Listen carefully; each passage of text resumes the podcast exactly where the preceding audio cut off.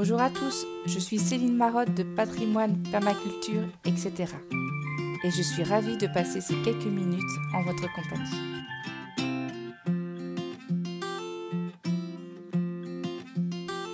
Partons à la rencontre du château de Dan et de son écocentre. Il était une fois un château, son parc et sa ferme modèle du XIXe siècle qui cherchaient à redonner un nouvel élan à leur histoire. La rencontre avec des personnes aux projets ambitieux et résolument tournés vers la nature a redonné un coup de fraîcheur à ces vieilles pierres qui retrouvent une deuxième jeunesse. Je vous emmène en Anjou, à Saint-Martin-du-Bois, près de la ville de Ségré. Je n'ai pas eu l'occasion de le visiter, mais fin août se tiendra deux grands festivals dans son parc. Pour cette période estivale, cette idée de séjour serait tout à fait intéressante si vous aimez comme moi le patrimoine historique et naturel.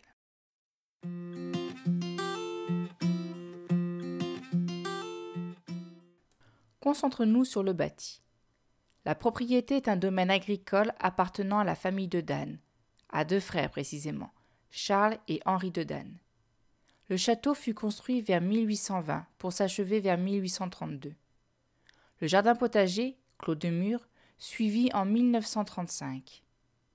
À partir de 1875, une ferme modèle se construisit avec sa boulangerie, sa laiterie et son étable et une orangerie. La ferme n'est pas exploitée, mais elle a été réhabilitée dans les principes d'éco-construction. Pas de PVC, chauffage au bois, etc. Le parc, quant à lui, s'étend sur plus de 300 hectares. Il est composé de nombreux espaces boisés ainsi que de plusieurs dizaines de kilomètres de chemins de promenade créé pour l'agrément. Cependant, l'histoire du lieu remonte à plus longtemps. Il appartenait jadis, au début du XVIe siècle, à la famille d'Orvaux. Un ancien manoir aurait été élevé sur une motte près de l'actuel Colombier. Au XVIIe siècle, il fut rasé pour laisser place à un vaste logis comportant trois corps de bâtiments, une chapelle, détruite en 1870. Il ne reste aujourd'hui que l'affût, situé au sud-est du château actuel. Dans leur désir de développer le domaine et de l'adapter à la société contemporaine, les frères Dan choisissent, par conviction, la voie de l'écologie raisonnée. Elle s'articule autour de trois principaux axes les éco-festivals, les équipes-promenades et l'éco-centre au sein de l'ancienne ferme modèle.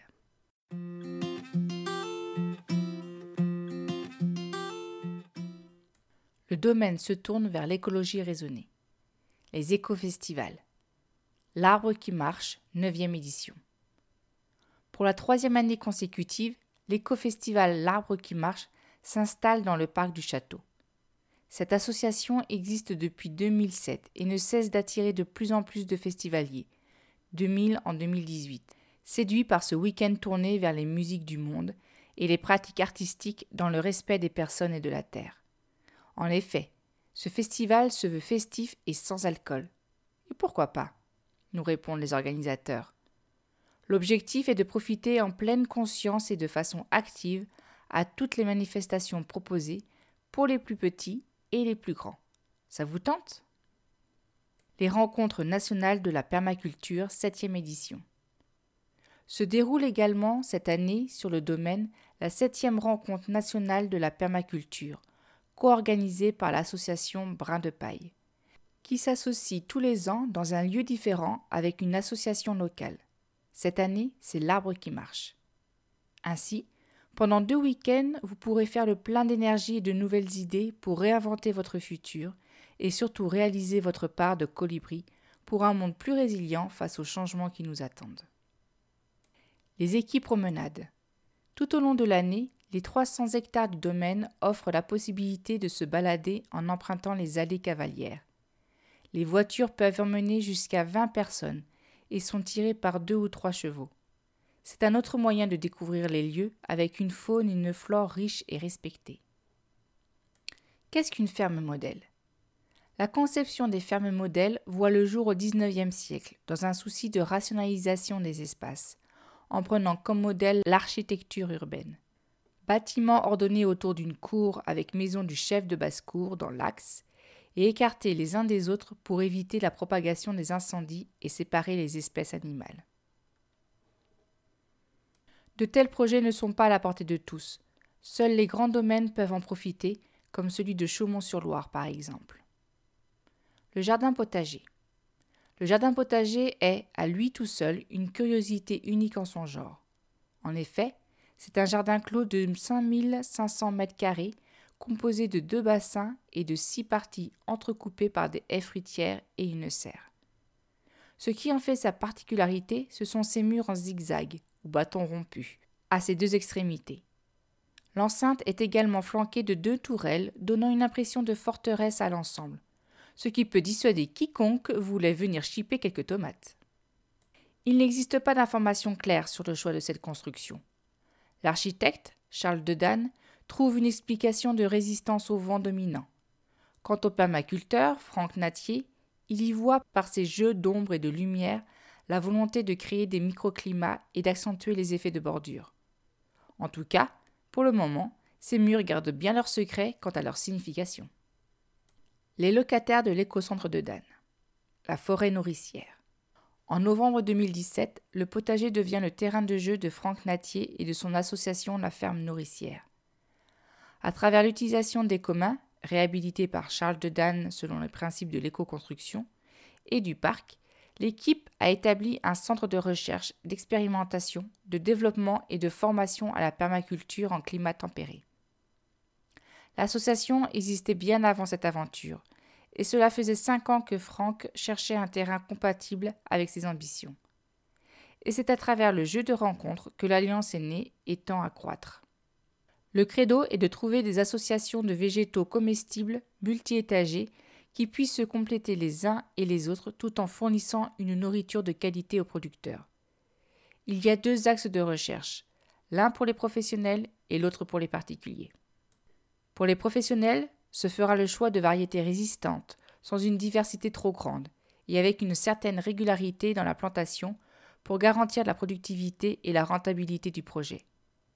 En ce qui concerne les particuliers, par contre, les objectifs de temps et d'argent n'étant pas les mêmes, on va plutôt miser sur la diversité au sein d'une même famille, comme par exemple celle de la vigne. Il y a également deux manières de profiter des compétences et de l'expérience de l'association, soit par un accompagnement personnalisé, soit par une formation directement sur le terrain, ou les deux bien sûr. Aujourd'hui, l'association La Forêt Nourricière a déménagé sur Saint-Plé, non loin du domaine. Désormais, c'est l'association Dan Nature qui prend le relais l'association d'Anne Nature.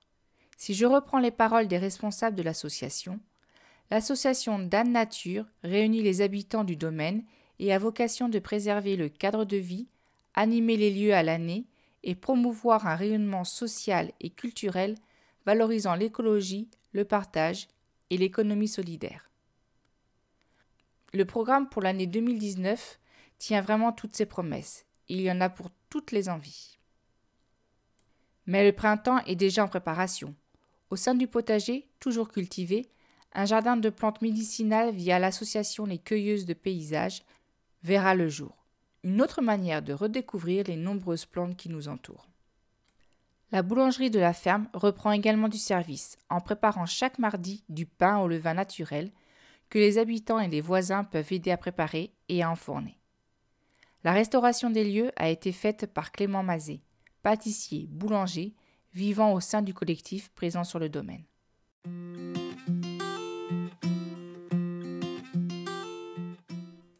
Pour finir, beaucoup de choses bougent au château de Dan, qui est résolument tourné vers la nature, grâce notamment à ces associations qui font revivre les lieux. Passé les premiers élans de construction autour de valeurs communes, il est nécessaire pour les collectifs de renforcer leur socle en termes de gouvernance, par exemple. La permaculture, par sa recherche de la résilience, nous donne les bases pour y arriver. Comme le dit Pierre Rabhi et cher à Franck Natier, l'urgence n'est pas de planter des arbres, mais de savoir vivre ensemble. Le collectif d'Anne Nature, par la richesse de ses compétences et son esprit permaculturel, nous promet de belles réalisations au sein du domaine. À suivre donc. J'espère que cet article vous a plu.